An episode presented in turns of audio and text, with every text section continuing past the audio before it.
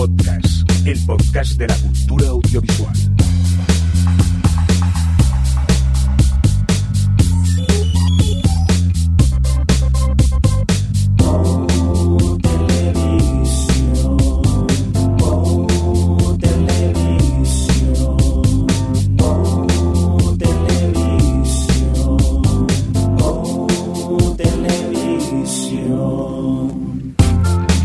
¿Qué tal? Bienvenidos bienvenidas a Televisión Podcast, el podcast de la cultura audiovisual. En esta nuestra edición que no hemos apuntado y no sé cuál es. Nuestra edición de verano, primera edición de verano que haremos en este 2019.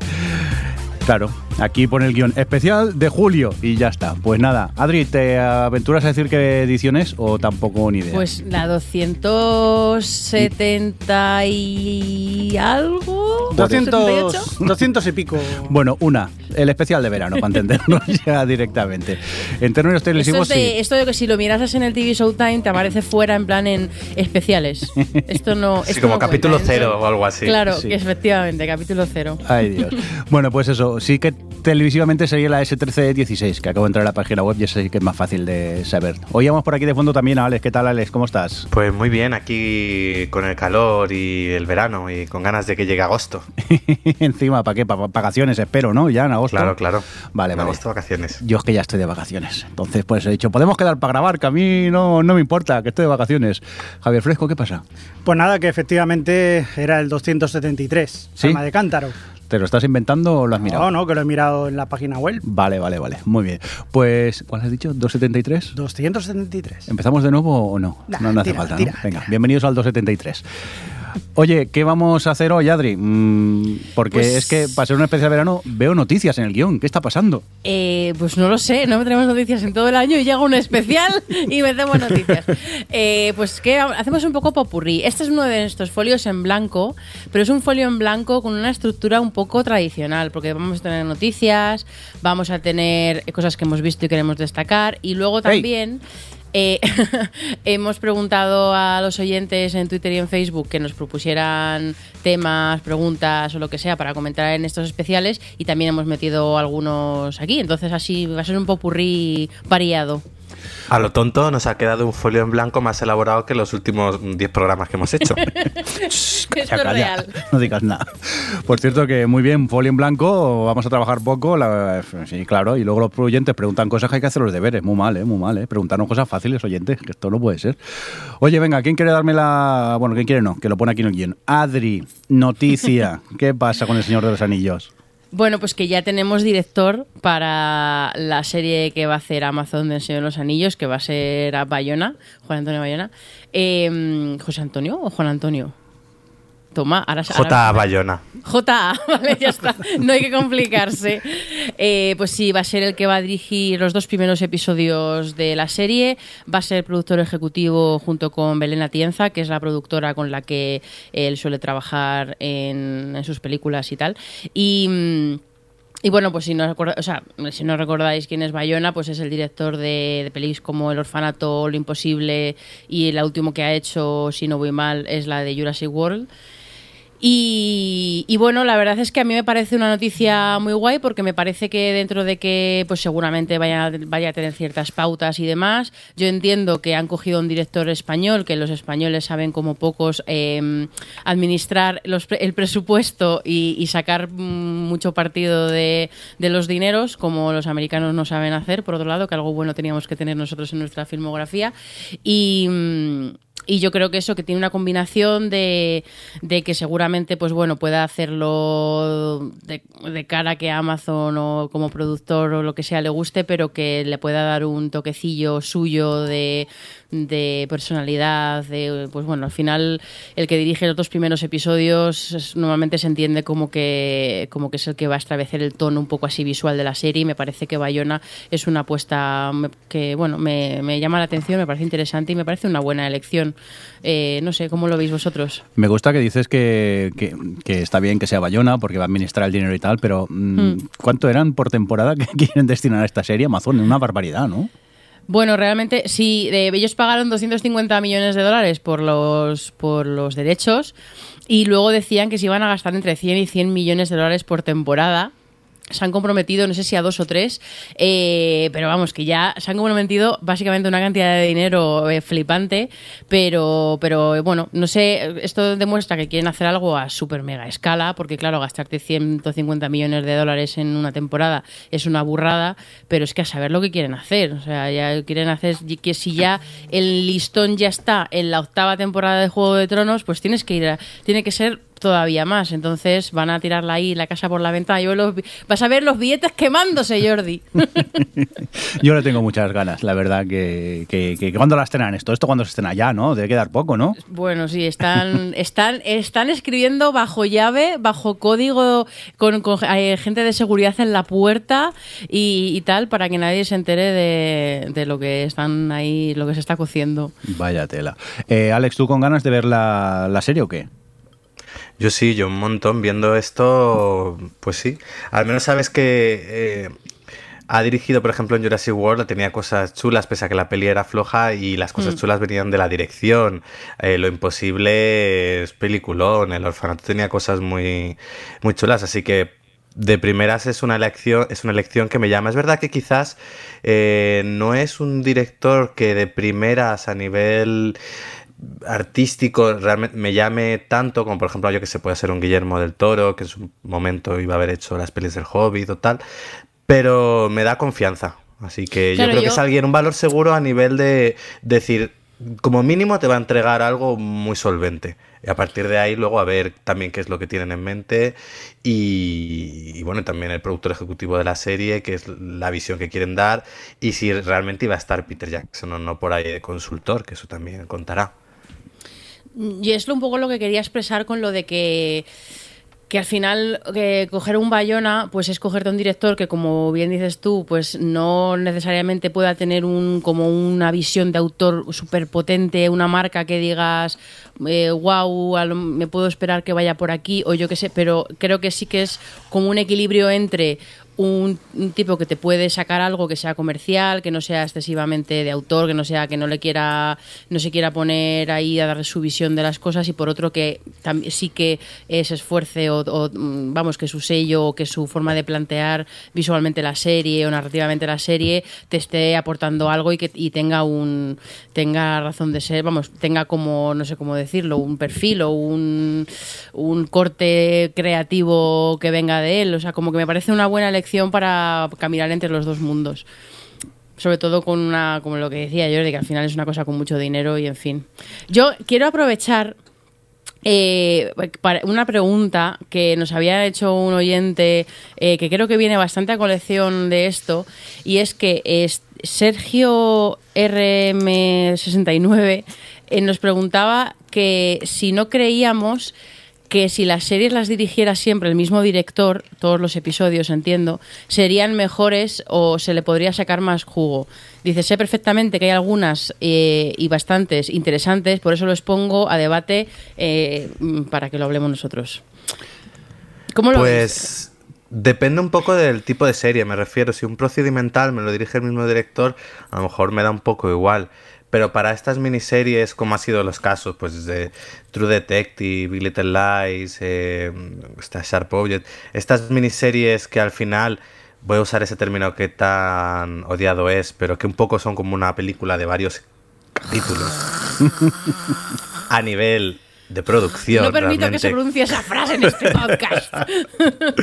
no, pero me refiero a nivel de producción, de que al final es, es una única historia que se divide en varios episodios y tal. Lo veo más. Sí, me parece una elección buena en cuanto a que está al final. Yo creo que ahí se fusiona un poco la parte del productor ejecutivo como guionista y del director y sale algo creativamente, yo creo que puede salir más potente. También es verdad que, por ejemplo, en Sharp Object hubo mucho, según parece, mucho rifirrafe entre director y, y, guionista y productor ejecutivo de guion. Entonces, pues claro, todo depende también de, de, si las visiones de ambos van en la misma dirección, si no. Yo creo que si es una serie corta o, o tal, es algo. Es algo interesante y también si el director es alguien con, con una visión muy particular, porque Jean Marc pues eh, tiene una forma de dirigir, una forma de transmitir eh, ciertos temas que funcionaban muy bien en las dos series que le hemos visto, o en Okari Fukunaga, esa atmósfera que conseguía darle a True Detective, luego no fue capaz de dársela los otros directores en la segunda y tercera temporada y demostró que gran parte del trabajo, más allá del guion que había hecho eh, el guionista, estaba el trabajo esa de, dirección, de atmósfera, entonces depende. Luego, mira, tienes a, ya hablaremos de, esto otra vez, pero a Nicolas Winding Refn, que vale, te dirige del todo, pero bueno. Eh, yo, la verdad es que tengo otra visión. O sea, estoy eh, obviamente todo lo que dice Alex me parece que tiene lógica y estoy de acuerdo, aunque sí que hay, casos muy concretos en los que precisamente es al ser una serie de autor eh, pues mm, sí que pues obviamente queda como más cohesión a la narrativa que tenga una serie en particular pero creo que estamos confundiendo un poco lo que es una serie de lo que es una película creo que, mm, aparte de que no es factible, que hay que pensar también en lo que es una producción de una serie, que son muchos capítulos, que tú no puedes comprometer a un director a, tener que estar X capítulos rodando. Em, al final, la serie es lo que importa más es el productor ejecutivo o el showrunner, depende de dónde estés, y es la normalmente es el. O sea, lo que es el director de las películas en las series al final es el showrunner el que mantiene una coherencia, y es cierto que es muy importante eh, quién empieza dirigiendo una serie. Y es algo que yo lo veo mucho en mi trabajo, que al final el director más importante que contratas es siempre el que va a dirigir los dos primeros episodios, porque es, es es la persona, el director que va a marcar visualmente una serie, porque luego obviamente el resto van a tener que seguir, no puedes hacer que cada director eh, dirija de una forma. Entonces tú, tu forma de de establecer un perfil, de marcar una clave narrativa o de personalidad de una serie, la haces con los dos primeros episodios con ese, ese director y luego a partir de ahí pues el resto van a replicar lo que ha hecho el director. Obviamente no es lo mismo que te dirija unos dos primeros capítulos, eh, yo que sé.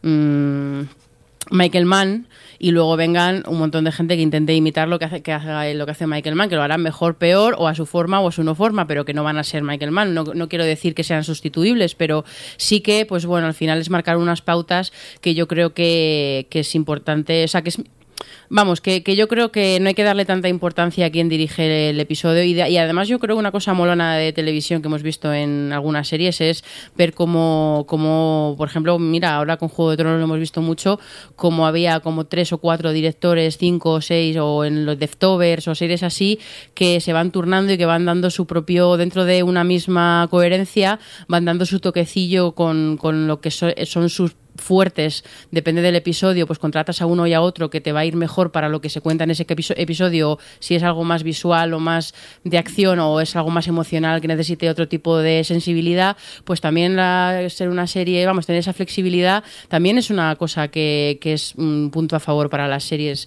eh, con respecto a lo que podría ser una peli, no sé. No sé, el sector Barcelona está como muy callado. Que no, que no, que es que yo estoy pensando, un director dirigiendo toda la serie, no acabaría nunca de rodarla al pobre, tardaríamos siglos en ver los episodios.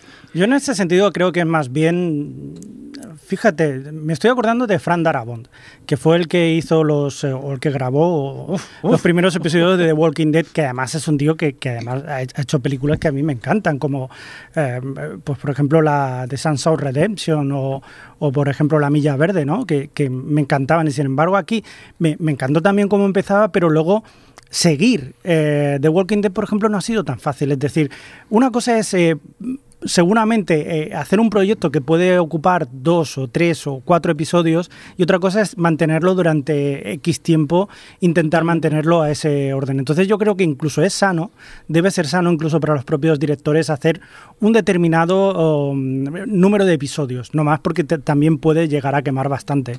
Si habéis visto, por ejemplo, lo que son el, making of y todo lo que ha pasado de, también de Juego de Tronos, es, un monstruo imparable. Además yo creo que, que incluso cuando ya tienen esa idea de cómo tiene que ser la serie, lo que, lo que estáis diciendo, o sea, que tiene que ir cambiando y ya entran en una mecánica, en una rueda, que lo que hacen es reproducir más o menos, con algunas diferencias, pero más o menos acaban reproduciendo lo que ya está marcado. En ese sentido, no sé hasta qué punto pueden tener alguna eh, libertad creativa eh, que sí que pueden tener, pero estarán muy marcados por la producción. O sea que yo también creo que, que es que sano, debería ser sano, o por lo menos para mí, yo no creo que debería hacerlo por, por la propia salud. No, por la salud mental del director. Por la salud mental yo creo que no debería hacerlo.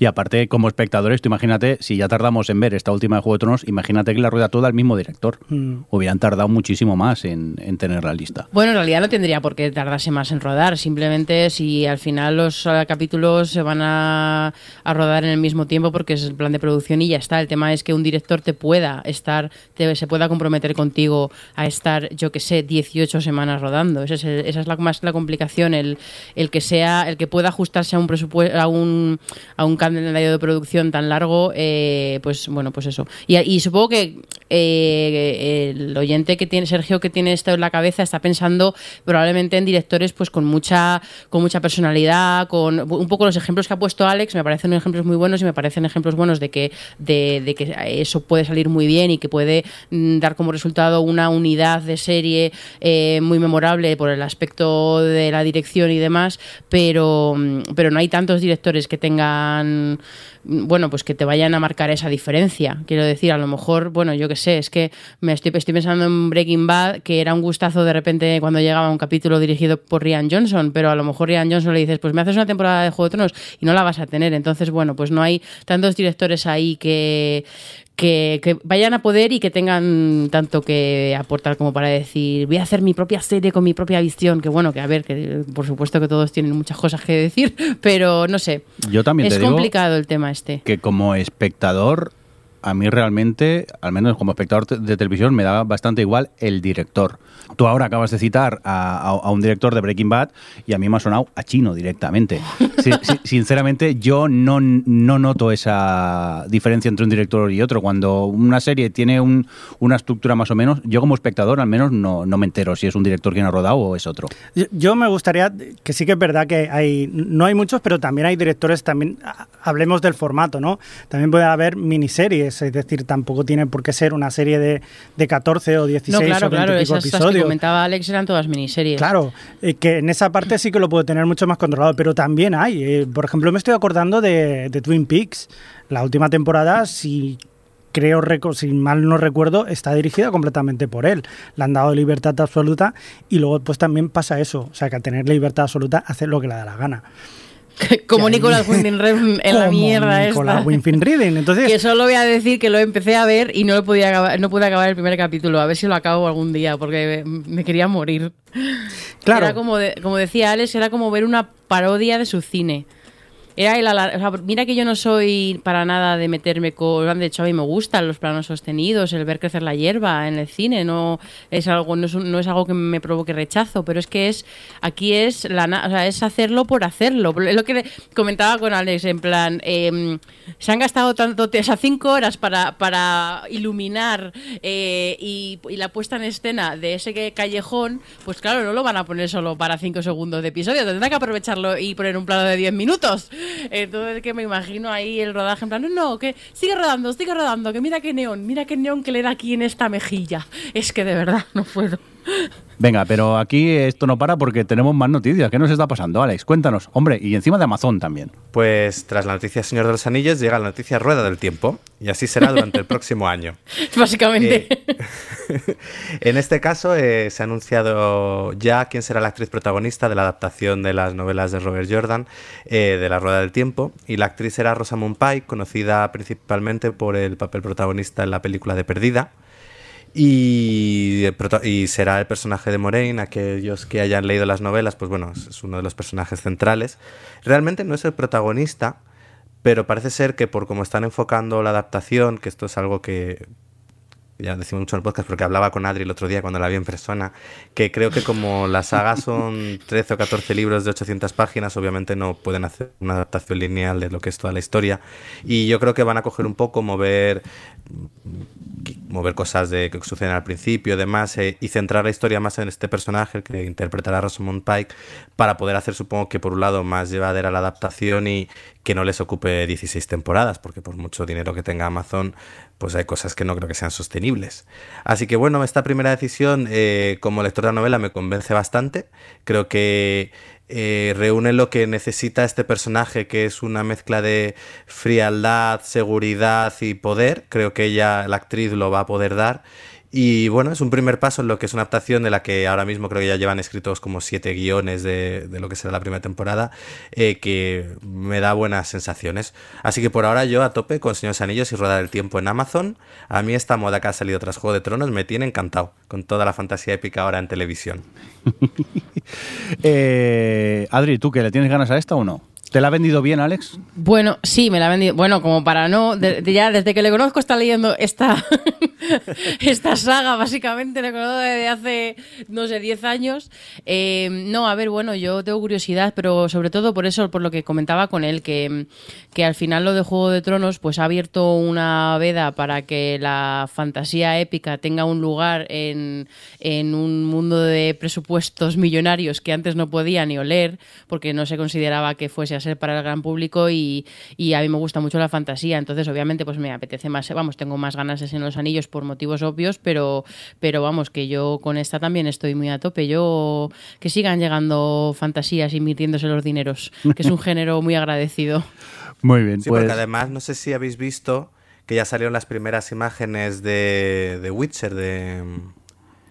sí, de la Witcher, celga bruja, ¿Qué- el brujo a celga. Sí. Protagonizada por Henry Cavill, han salido ya las primeras imágenes de los personajes y tal, de los principales protagonistas. Y bueno, lo que pasa es eso, es lo que dice Adri, a Celga Cavill, pues no sé qué tal lo va a hacer. ¿Vosotros no habéis jugado los videojuegos al menos? Yo los videojuegos sí, pero eh, lo que no me he leído son los libros, no sé. Pero yo le tengo ganas. Sí que es verdad que el actor mm, me echa un pelín para atrás, pero por otro lado, mm, con lo cual los videojuegos le tengo ganas a la, a la serie. A ver qué, qué tal. El primero fe- fijo que lo veo, luego veremos a ver si sigo o no. Y a ver la brújula dorada, que también está Ay, al ay. caer. Dios mío, cuántas cosas que, que nos llegan. Por cierto, hablando de cosas que llegan, más noticias. Alex, ¿qué pasa? ¿Qué es esto de HBO Max? ¿No teníamos suficiente Pues con una HBO? Mira, que, que tenemos pocos streamings. Bueno, en, Estados Unidos hay pocos streaming y han decidido que van a sacar uno más. En este caso es el de Warner, porque ahora ya cada productora directamente dice yo saco mi streaming con mi catálogo y que venga la gente a, a verme a mí.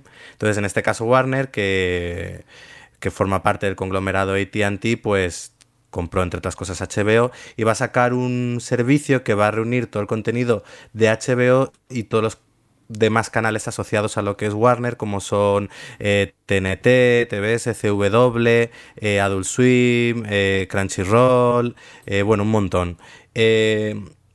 Lo que van a hacer, bueno, va a ser ah, tener un catálogo con todas estas producciones, van a producir también series propias, además de las que tenga HBO. Y bueno, aquí queda un poco la, y la duda de, pues eso, cómo se va a integrar la marca HBO dentro de este de este streaming, si se va a diluir lo que es, porque claro, hasta ahora HBO, una de las cosas positivas que tenía era la fuerza de su marca, lo que permitía que tuviese una de las suscripciones más caras. En España no, pero por ejemplo en Estados Unidos la suscripción a HBO son 15 dólares, eh, es bastante caro teniendo en cuenta que, bueno, Netflix ahora ya se sitúa por ahí, pero una suscripción para la el, ratio mayor de, ma- de 4K y, hasta 6 dispositivos en Netflix. En cambio, HBO siempre ha sido cara, pero podía permitírselo por el hecho de un poco lo que es la imagen de marca. Ahora mismo, integrándose en esto de HBO Max, habrá que ver qué pasa, cómo a nivel de marca lo manejan y luego a nivel de contenidos también. Una de las noticias esto afecta a Estados Unidos por ahora, no a España, es que también se han, queda- han sido quienes han quitado Friends a Netflix. Según dicen, hay una puja por una barbaridad de dinero. Y ahora será quien tenga... Me fascina esto de Friends, cómo sigue siendo un valor tan a la alza dentro de lo que es la guerra del streaming, como quien pueden pagar tales millonadas por esta serie, pero se ve que la gente la sigue viendo como si fuese estrenada ayer.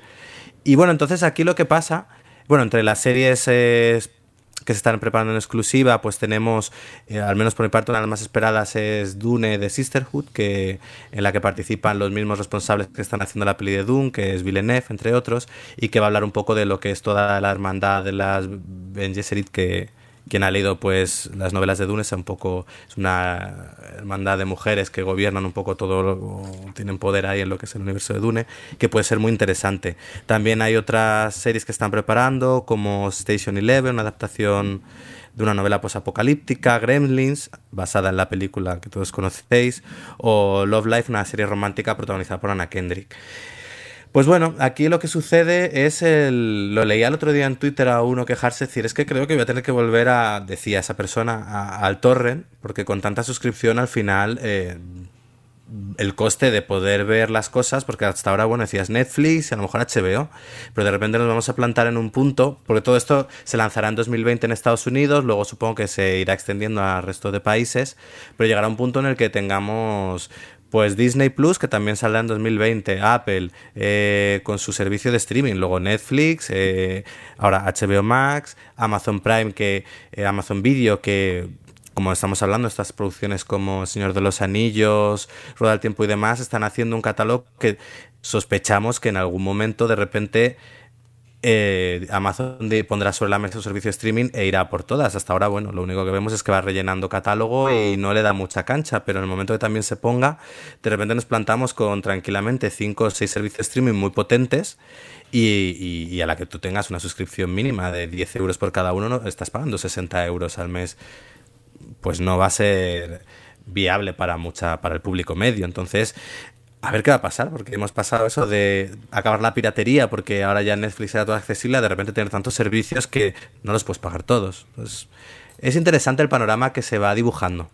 ¿Qué opináis vosotros de esto? Pues que van a volver los maratones. Nos suscribiremos a una plataforma, veremos todo lo que podamos en un mes y nos cambiaremos a otra para ver lo siguiente. Bueno, yo creo que, que, van a, vamos a volver un poco a, a, lo que hacían los americanos con el cable, hacer los bundles estos en los que te ofrezcan X plataformas por un dinero. Habrá que ver quién es la lista que se adelanta a todos en ofrecer esto y, hacerlo consiguiendo acuerdos con todas las plataformas, que ahí está eh, lo difícil.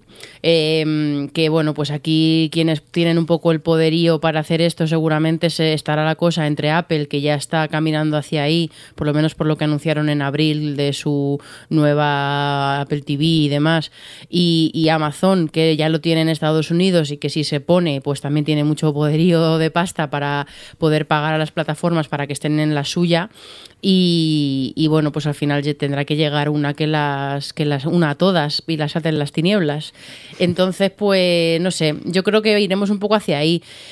Y luego, por, por, volver un pelín hacia atrás con lo de HBO Max, yo creo, estoy un poco confusa con este tema, la verdad es que tengo bastante curiosidad de ver lo que hacen, porque por una parte, no creo que HBO vaya a abandonar el rollo de HBO mm, televisión de calidad, porque además este, para este año nuevo, para esta temporada nueva, han anunciado que habrían una noche más de, de, producción propia, que claro, como están produciendo tanto para, para, la exportación y demás, hasta ahora siempre HBO de, históricamente solo ha programado series los domingos y ahora van a abrir, eh, van a mm, también programar series los lunes y esto de, madre mía, una, una serie un día a una hora. Eso desde de cuándo es. Pero bueno, lo van a seguir haciendo y que lo sigan haciendo quiere decir que mm, van a querer mantener todavía esa suscripción que decía es que es muy cara y para poder mantenerla tienes que mantener el nivel de series que, se emiten ahí. Entonces, bueno, pues al final obviamente ella es la primera interesada en hacer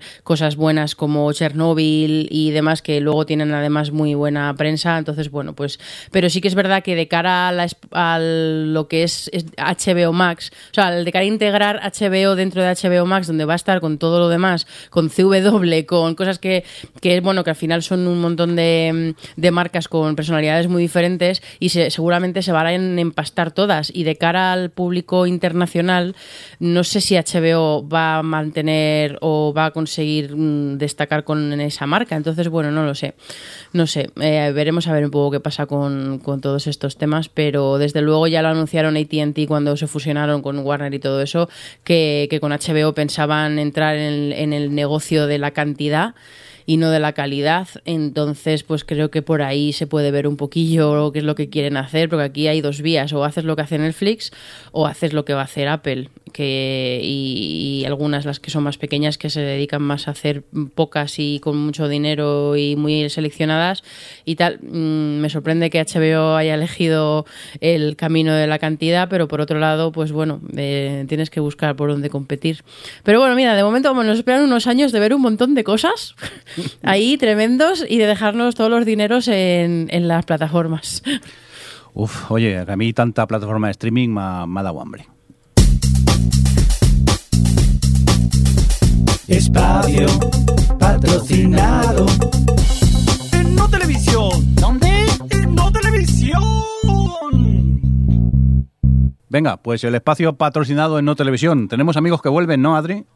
Sí, sí, volvemos eh, con Huetaca que viene aquí a este espacio patrocinado, porque a ver, claro, estamos en julio, es momento de jornada intensiva, calores y demás, y yo sé que los fuertudos que tengáis jornada intensiva, eh, llegar a casa a las tres y media de la tarde y ponerte a cocinar con el calor que hace, pues da un poco de toda la pereza del mundo. Entonces, bueno, pues Huetaca tiene la cosa esta de que te, pues es comida casera que te la envían, llevan a casa en tuppers, la tienes ya hecha y solo tienes que llegar a casa, te la calientas y te bajas a la piscina o te vas a la- echarte una siesta a llorar porque no tienes piscina, cualquiera de las dos, pero cocinar no tienes que cocinar, que es lo importante. Y además... em, eso, ahora tienen una carta con cositas así veraniegas, fresquitas, en plan ensaladas de pasta y gazpachos y cosas. Por favor. O sea que por viene favor. guay. ¿Qué? El ¿Tienes salmorejo. hambre o qué? El salmorejo. Ah, el salmorejo. Está salmorejo. tremendo, está tremendo. Y el arroz eh, caldoso con pollo que me comí hoy también estaba tremendo. Pero bueno, mm, perdón, cu- cuéntame, ¿qué más cositas tenemos de Huetaca? No, bueno, pues eso, que, que, que nada, que ahora es un momento como muy bueno para aprovechar esto de. Porque además, no sé, bueno, por lo menos, por ejemplo, en mi trabajo sé que normalmente tenemos co- comedor en, durante el verano la jornada intensiva y tal, lo cierran. Entonces, que, seguramente pues es uno de esos momentos en los que Huetaca puede ser una opción muy guay para. Porque, pues eso, en ningún momento del año tienes que hacer comida y de repente llega verano. Yo, bueno, es que yo soy un poco, un poco dos manos izquierdas para cocinar, la verdad. Pero bueno, y, y bueno, los amigos de Huetaca pues nos han dado ahí un codiguillo de descuento para que tengáis 10 euros de descuento en la primera compra, así que ya está, todo perfecto. Recordamos el código de descuento, todo en mayúsculas. ¿Cuál es, Adri? O H H H T V. Muy bien, Lo pues tenía que haber dicho con voz de Google. luego cuando lo, lo recordemos. Oye, y Vale. aprovechando que estamos aquí en el espacio patrocinado de Huetaca, eh, nos ha hecho una pregunta Vanessa que creo que va muy acorde para aprovechar que no tenemos que cocinar y tenemos tiempo para ver series. Sí, sí, porque bueno, en estas preguntas que, que pedimos y tal, ella proponía que si tuviéramos que una cosa así muy relacionada con las vacaciones, entonces como que parece que encaja bien. Y nos preguntaba que si tuviéramos que llevarnos solo tres series actuales o bastante actuales, dice en plan que no vale decir verano azul, eh, ¿cuáles serían? Ah, Así que, venga, ¿cuáles serían? Javi, ¿te atreves? ¿Tres series para ver Sí, este veranico? Sí, y además voy a romper un poco así con, con toda esta historia. Representa que el verano, el verano es, es un poco de. Bueno, has hecho la operación bikini y, y claro, has O no. has- o no, pero bueno, básicamente es la idea de que ya, en verano puedes comer lo que quieras, ¿no? O sea, claro, como ya has hecho la operación bikini, ya la has hecho antes, ahora ya no, ahora ya te puedes relajar. Entonces ya puedes comer lo que quieras. Por lo tanto, yo me gustaría tres series aquello para, para comer. Y yo he disfrutado con, con tres series así de que tienen también cosas de comida. ¿Cómo y- cuáles? Samurai Gourmet. Jo, Que este, este hombre. eh, ¡Jo, cómo es, echo de menos esa serie! es- es orgasmo, es, es- es orgasmo mm, de, de- comida, lo que tiene Yo no este pude hombre, seguir ese. porque me daba mucha hambre esa Me- serie. y mucha envidia, pues eso es. Luego otro sería el de Cantaro, el empleado goloso, que, que también la podéis ver en, en Netflix, que es lo mismo, o sea, un tío que... Suena como mal. Sí, pero, pero que el tío est- está fascinado con los dulces, los dulces que también te puedes encontrar en Japón. Y te entran también un hambre tremendísima. Y luego el último, que es el concurso que hemos hablado a veces, el de Nail It, que es muy divertido también, muy veraniego. Y, y bueno, qué demonios. O sea, si hay un momento que lo acabas y dices, voy a comer un helado o alguna cosita y muy rico. Así que yo me llevaría esas tres. Muy bien. ¿Y Adri, qué te llevarías tú para ver este veranico? Pues mira, yo estaba debatiéndome entre cosas que para- sean una apuesta segura, porque sé que me gustan y cosas nuevas para ver. Entonces he decidido una mezcla. Primero me llevaría a Miranda, porque nunca falta, nunca sobra Miranda en mi nunca vida. sobre, nunca sobre. ya la he visto por lo menos seis veces entera. Eh, y además tengo un problema, y es que veo un GIF, alguien la menciona o cualquier cosa y ya tengo ganas de volver a verla. Es una enfermedad. Y mm, entonces Miranda es una buena opción. Luego A ver, Mm, me llevaría. Os, os vais a caer de culo con esto real. Doctor Who. ¡Oh! ¿Quién ¿Qué dice? soy? ¡Oh! ¿Quién ¡Oh! soy? ¿qué ha pasado? ¿Qué pasa? Pues, ¿qué ha pasado? Pues mira, os, os voy a ser, ya que estamos aquí en Petit Comité, voy a ser sincera con vosotros. Ha pasado que he visto buenos presagios Good Omens. Sí. Y me ha gustado muchísimo. Me ha gustado muchísimo nivel bastante enfermizo, pero eh, me ha gustado mucho, me, ha- me he enamorado de David Tennant. Y es una cosa que, claro, yo a David Tennant le he visto en algunas cosas, eh, claro, pero yo qué sé, Jessica Jones, obviamente no, ahí, ahí no me enamoré de su personaje. Y luego le he visto en cosas así sueltecitas, pero no le he visto tanto. Y después de Good Omens, eh, que yo estaba ahí con todo súper arriba con el sipeo eh, en YouTube, pues algún vídeo, tal. Empecé a enlazar vídeos de él, de él en entrevistas, de él cuando le dieron el premio este a toda la carrera de televisión y, tal, y era como, jo, es que es tan majo y, y lo hace tan bien que es como, ¿dónde le puedo ver que tenga un personaje que se pueda parecer un poquito a la energía que tiene en Good Omens?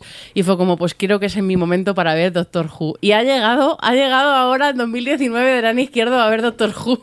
No, no, no, no, pero te digo una cosa, tienes que empezar por Christopher Elkeston. que Sí, sí, voy a empezar por ese. Sí, no, es que yo me lo estoy comiendo yo también. visto- Sí, sí. El de los maniquís hay que verlo, te jode. Claro, yo vi dos capítulos o tres capítulos de Doctor Who en su día. Vi el de los maniquís, creo que el segundo que era el de los Dalek, uno con los Dalek y no me acuerdo del otro, la verdad. Y fue como, ¿pero qué es esta mierda? Y lo dejé y no seguí.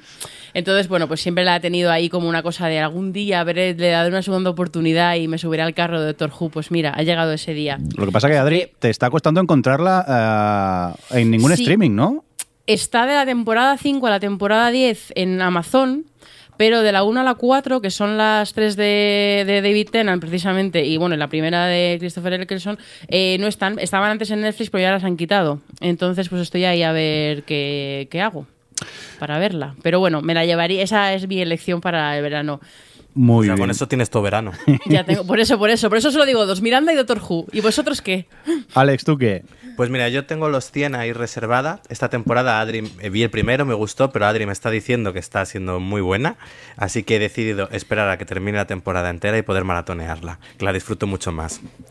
Luego tengo por ahí eh, Grey's Anatomy, la, última temporada.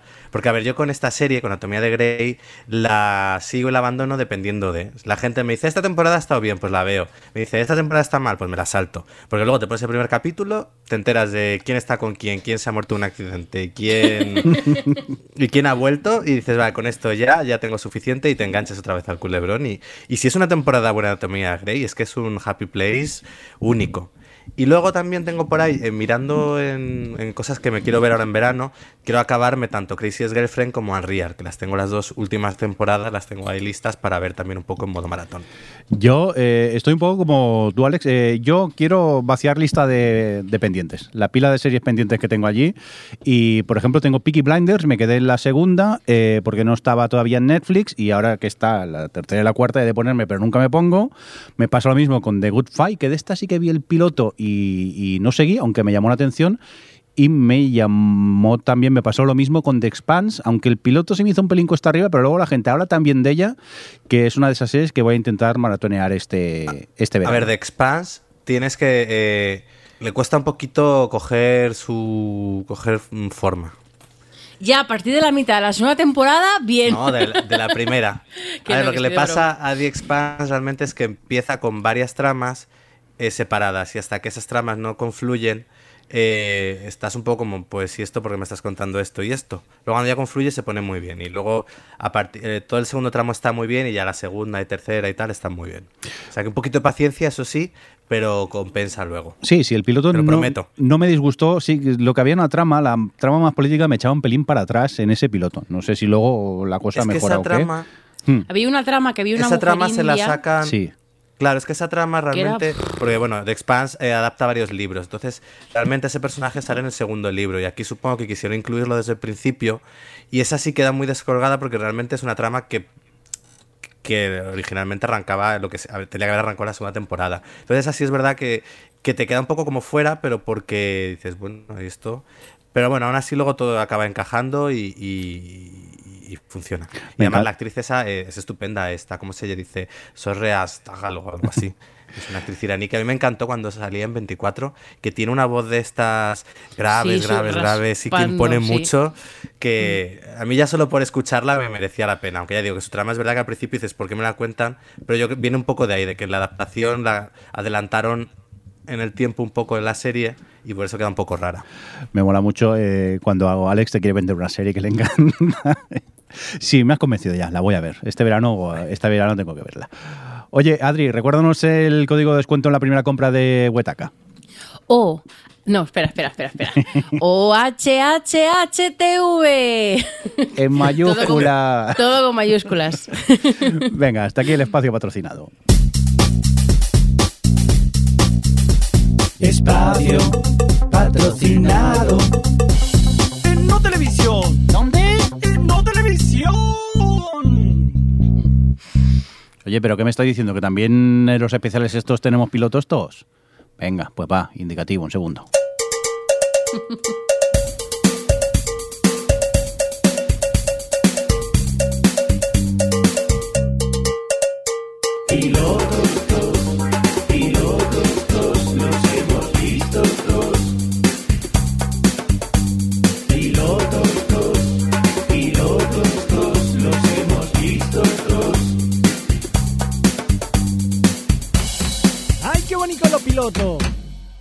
rico, muy rico. Venga. eh, Mirindo, tú sin el autotune y sin el cencerro no eres nadie componiendo. Porque los dos escuchados uno detrás de otro. es que el cencerro mola mucho. Eh, me maravilla mucho que sea autotune y cencerro. sí. Eh, sí, bueno, es una combinación fantástica y que produce grandes éxitos ¿Dónde- como pilotos todos y, ¿Dónde, dónde has aprendido esta? Y espacio y patrocinado. espacio patrocinado. Yo es que no sé música, entonces voy poniendo loop y estos dos quedan bien, digo, ahí se quedan, no los toques, que esto suena bien. hits. Venga, pilotos todos. Alex, eh, ¿qué has tenido oportunidad de ver estos días? Pues el documental que ha estrenado HBO de, sobre Jesús Gil, que se llama El Pionero. Eh, resulta extraño ahora cuando ves una serie de HBO el tener que decir, ay, que no está entero el documental, que tengo que esperar semana a semana a verlo todo. Pues bueno, han estrenado el primer capítulo y básicamente lo que hace un poco es, pues eso, hablarte de, Jesús Gil, todo la- el primero se centra más en, de dónde surge, cómo un poco se va creando lo que es esa, la figura de Jesús Gil y, cómo acaba como alcalde de Marbella. Y a la vez es un poco un retrato de una época.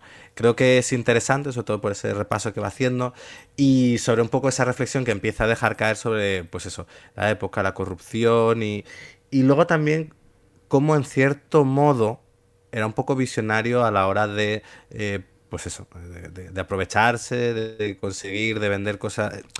Era un personaje, creo que eh, es interesante lo que te va dejando ver el primer capítulo. Ahora mismo sabría decir cuántos van a ser. Y pues la verdad que yo lo recomiendo, sobre todo es eso, para ver, pues un poco como retrato de la época y un poco ver quién era esta, esta persona, más allá de las imágenes más clásicas que hemos visto de él. Muy bien, pues tomamos nota. Yo no he tenido oportunidad de verla todavía, la verdad que, que me llama. Lo que pasa que es lo que dices tú. Mm, Como no está entera, me voy a esperar. Si eso ya lo maratoneo luego. Que es verdad que estamos muy mal acostumbrados. ¿eh? Ahora te tienes que esperar una semana en un capítulo y es el, el fin del mundo. No sé si a vosotros también os pasa eso.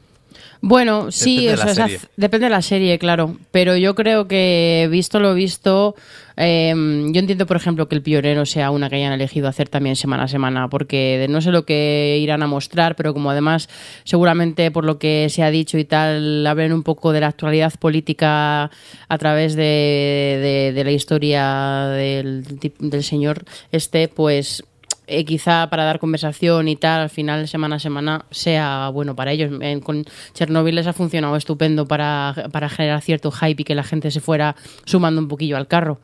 Pero sí que es verdad que hay series, por ejemplo la de Alcácer, a lo mejor si la hubiese tenido que ver semana a semana o esperarme o tal, me habría dado más pereza. Eh, venga, pues vamos a continuar con más cositas. Javi, tú, ¿qué has visto? Yo estaba viendo una serie que han estrenado también en Netflix que se llama Siete Seats. ¿Por qué digo siete seats? Siete asientos. Seven seats o siete, siete semillas. Los Siete de semillas. 100. Ese, ese nuevo de 100. Correcto, correcto. Y además está hecho con toda la idea porque efectivamente es como si fuera de 100, pero con 7. Eh, O sea, Claro, como como los con 100 en la tercera ¿no? temporada. básicamente.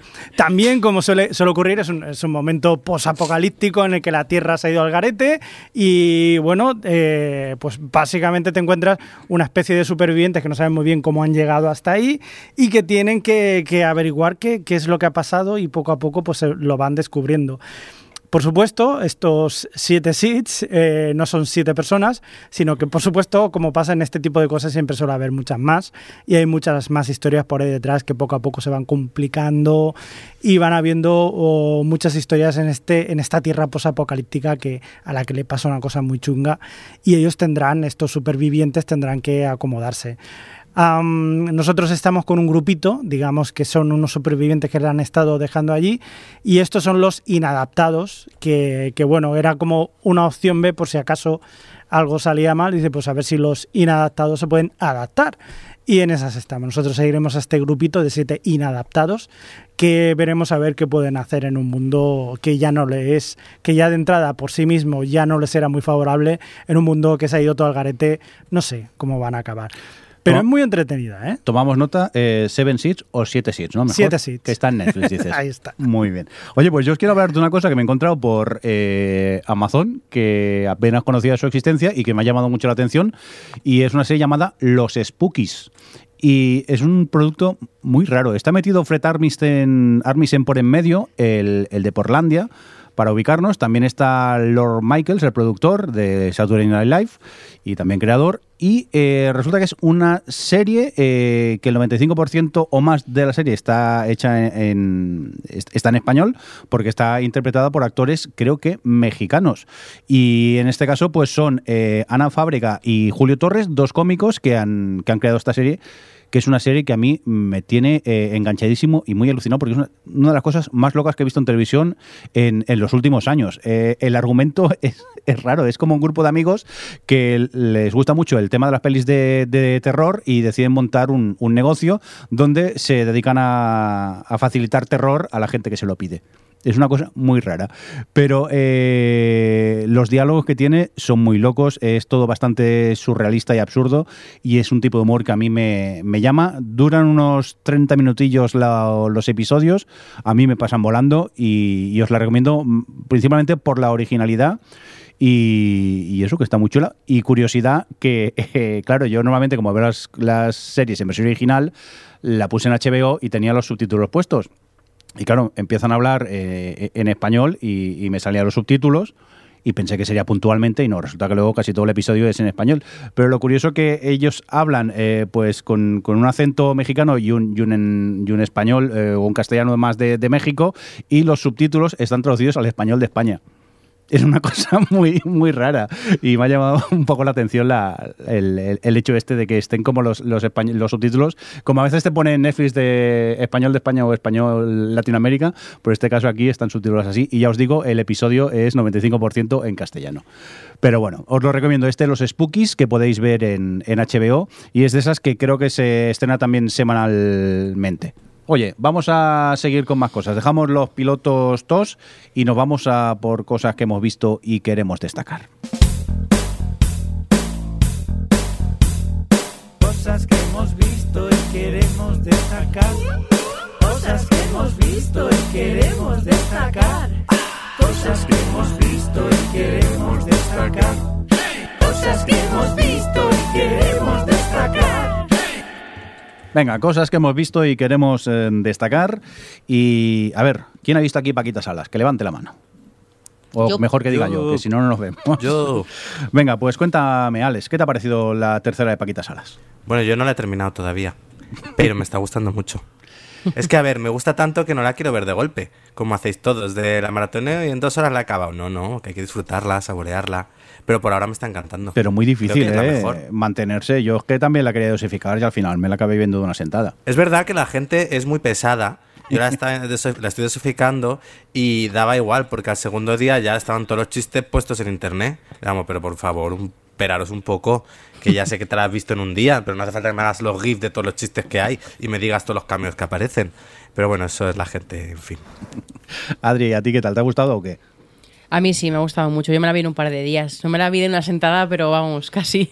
Y me ha gustado mucho. Me parece que ya tienen súper cogido el punto del equilibrio entre, entre de verdad contarte algo y el corazón que tiene la serie con, con toda la parte más cómica y más, bueno, más como este humor este del nuestro que tanta gracia me hace y todos los cameos y todas las cosas. Como que han encontrado muy bien ese punto medio de que siga siendo lo que era en la primera temporada, tanto nos gustó de todas esas cosas, pero a la vez contar algo. Y además esta temporada han construido muy bien un relato de, de pues bueno, de sus, personajes femeninos protagonistas y está mm, Sí, es como una historia de, de hacer suya su narrativa y sus vidas de todas ellas y lo han- como que la han construido muy bien y me ha parecido muy guay. Y, bueno, el último capítulo me ha parecido de lo mejor que he visto este año por, pues bueno, pues cómo combina todo esto que estoy contando, claro, no quiero contar nada. Ahí es pa- particularmente un cameo, es como hiper mega meta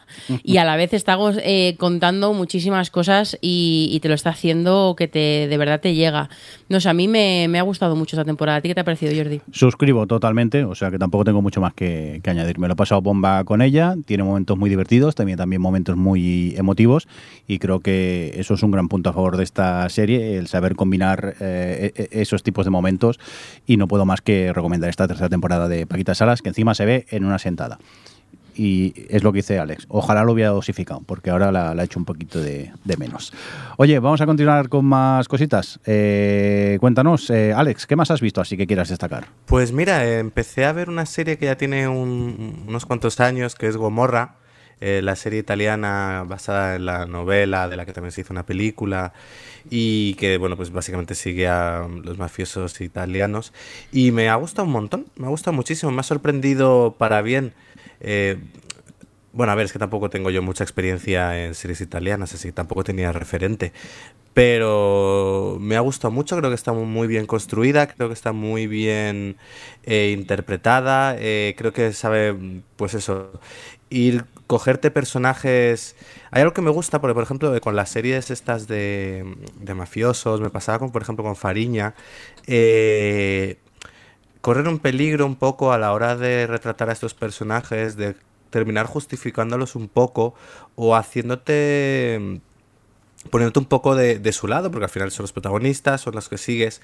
Y yo creo que Gomorra se ha, ha sido responsable con ello y se ha tomado el cuidado, porque la serie, bueno, básicamente te cuenta un poco el, el clan sabastano, que es el clan un poco dominante eh, en la ciudad, y, y cómo empieza una especie como de guerra interna entre, bueno, cuando el padre va a la cárcel, pues el hijo es el que tiene que suceder, y luego está como su amigo, que se siente traicionado, y bueno, empieza a ver ahí tal. Entonces tú entras en la serie con el que es eh, el amigo del hijo, que es como segundo al mando del padre y tal, y que parece que salen con un poco más de, podemos decir, de moral dentro de lo que es ese mundo.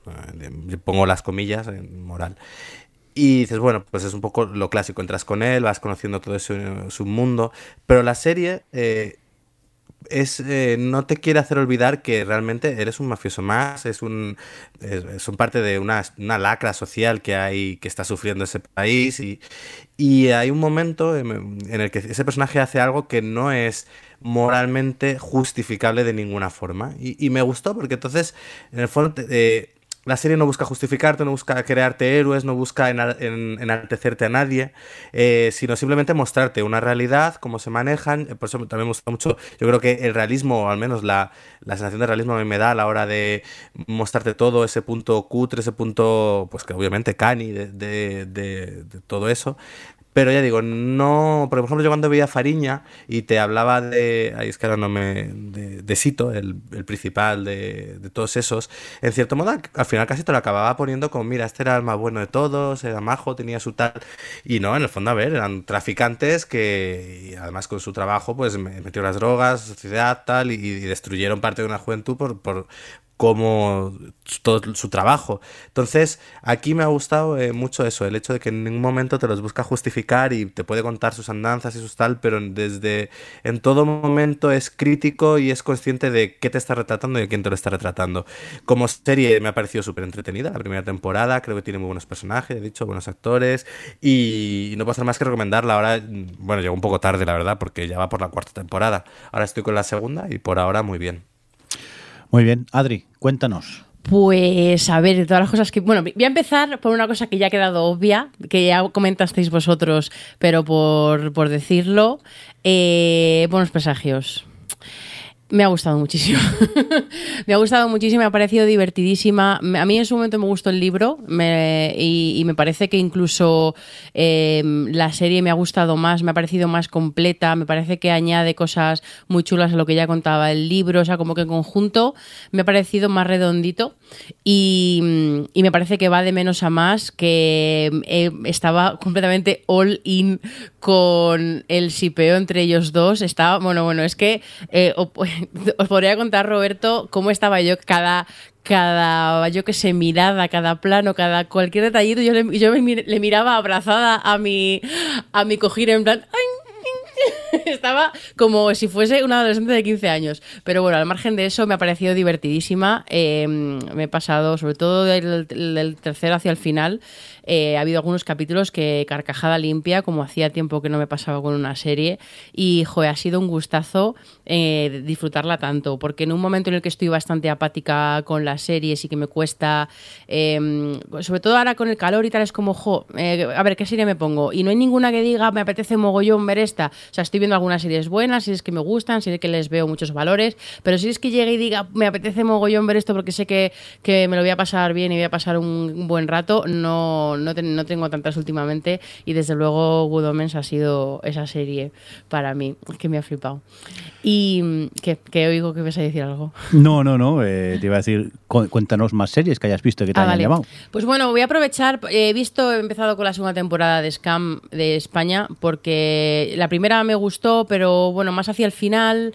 Y creo que parte de que no me gustara tanto fue que a mí verla eh, clip a clip en la web no acababa yo de conectar con esa forma de, de ver la serie. Y al final, los últimos episodios los vi ya en formato episodio de media hora y me gustaron más.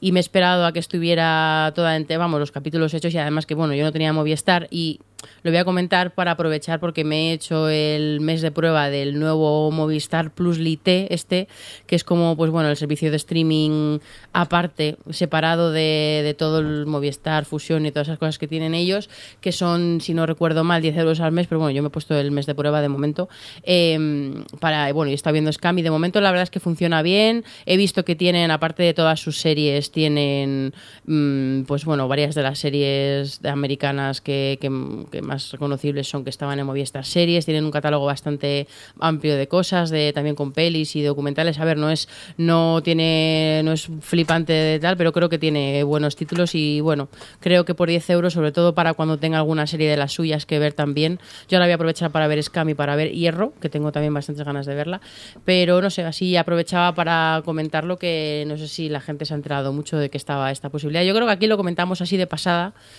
pero, pero bueno, eso.